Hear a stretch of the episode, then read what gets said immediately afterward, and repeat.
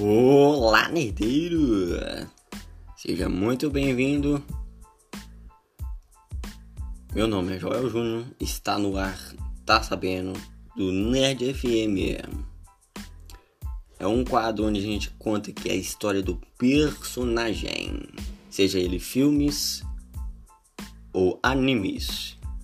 Então, bora para a história de hoje? A história de hoje é do Doutor Estranho, o Doutor Estranho do filme 2 que vai vir agora, do Multiverso da Loucura. Vocês sabiam que tem uma HQ que será inspirada, será uma base para o filme que está por vir agora em março? Não? Acompanhem comigo agora como é que é essa HQ. A HQ, meus amigos, se chama Doutor Estranho e Doutor Destino. Destino. O Triunfo e Tormento. É este HQ que se torna uma base para o filme que a gente vai ver. Então vamos ver aqui essa HQ. E quem sabe quando a gente for assistir o filme, a gente vê uma tal semelhança. E vocês vão aí me responder aí. Que vou deixar aí para vocês aí a caixinha de perguntas. Vocês podem me responder, melhor dizendo. Vocês vão aí me dizer aí depois que assistir o filme, ó. Realmente foi baseada 80%, foi baseada 50%, ou não teve nada a ver? Vocês vão me dizer aí. Então vamos lá. No sulfuro su e sombrio reino de demoníacos Mephisto e alma atormentada de uma alma mulher, suplica por liberdade Apenas um homem possui a vontade e a coragem para resgatá-la das profundezas de abisais do submundo, seu único e perverso filho, o infame desporta da Lativéria do teu destino. Mesmo dentro de um coração negro, o anseio de se ver novamente reunido a um ente tão amado sobrepuja a tudo, contando com a assistência mística de Doutor Estranho, ou simplesmente Doutor Estranho ou Feiticeiro Mestre da Terra, Victor Von Doom embarcará numa traiçoeira jornada rumo ao domínio do mal absoluto em busca do seu tão aguardado triunfo ou de reviver seu maior tormento. Durante os anos de 1980, algumas das grandes histórias em quadrinhos saíram pela editora DC Comics, entendendo sua larga influência até os dias atuais. Quando se fala dos clássicos dessa época, obras como Watchmen o Cavaleiro das Trevas, Camelot, A Piada Mortal, O Monstro do Pântano e tantos outros trabalhos de longo, vem à mente a este, seja pela grandiosa do texto ou pela beleza do desenho.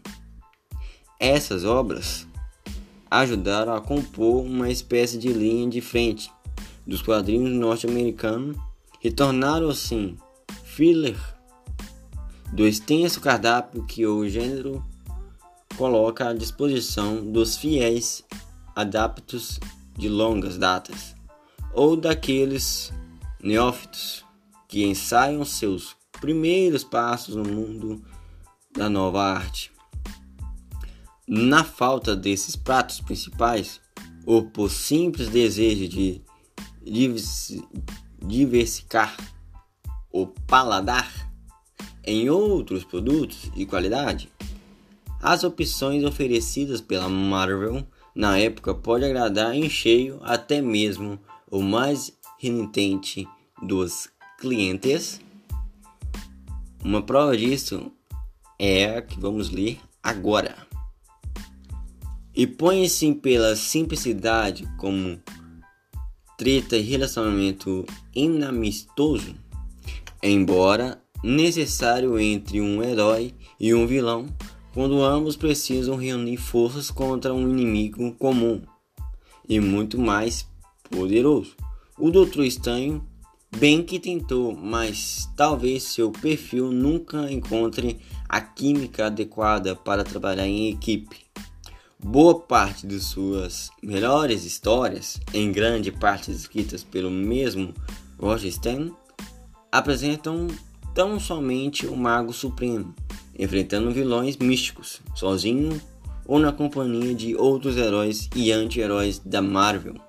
No entanto, por mais improvável que sim possa imaginar, aqui a gente vai ler, ele se torna peça fundamental na trama e comprova que pode sim ser bem trabalhado, mesmo acompanhado ainda mais ao lado de um forte antagonista, que você sabe quem é, né?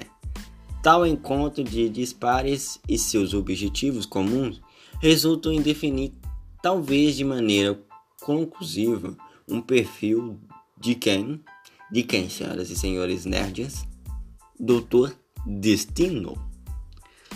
Dos numerosos atributos negativos que são e com razão associados ao monarca lativeriano, um sentimento que fez-se maior do que todos e talvez ainda que de maneira distorcida.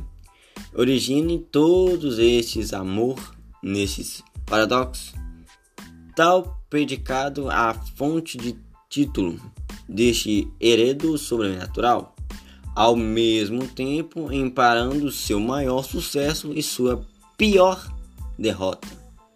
Da mesma forma, pode-se dizer que aqui tem-se conclusão de uma longa odisseia que Victor Van Dom não tinha conseguido terminar desde a trágica morte de seus pais, ao mesmo não sozinho sua Ítica.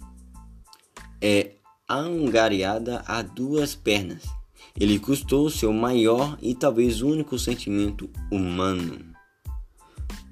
No quesito artístico, temos um Michel, ou Mike, Magnola em promissor começo de carreira. Quem conhece seu traço pesado, com fortes contrastes de claro e escuro, poderá sentir algumas diferenças nessas páginas. Seu lápis estava mais leve, ainda que bem detalhado, o uso demasiado de sombras ainda era um ensaio que já dava mostras de seu talento atual. Outro ponto se menciona é o trabalho de tradução e adaptação do roteiro da HQ para a versão nacional. Nos malfados formatinhos de revistas e linhas da época.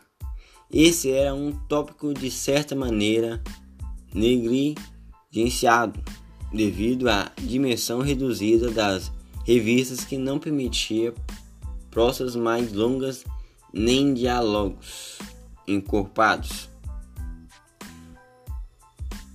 É uma história incrível, cativante e memorável uma aula simples de como elaborar uma narrativa caprichada, cujas qualidades colocam na definitiva no seletor de obras e merecem ser lidas repetidamente.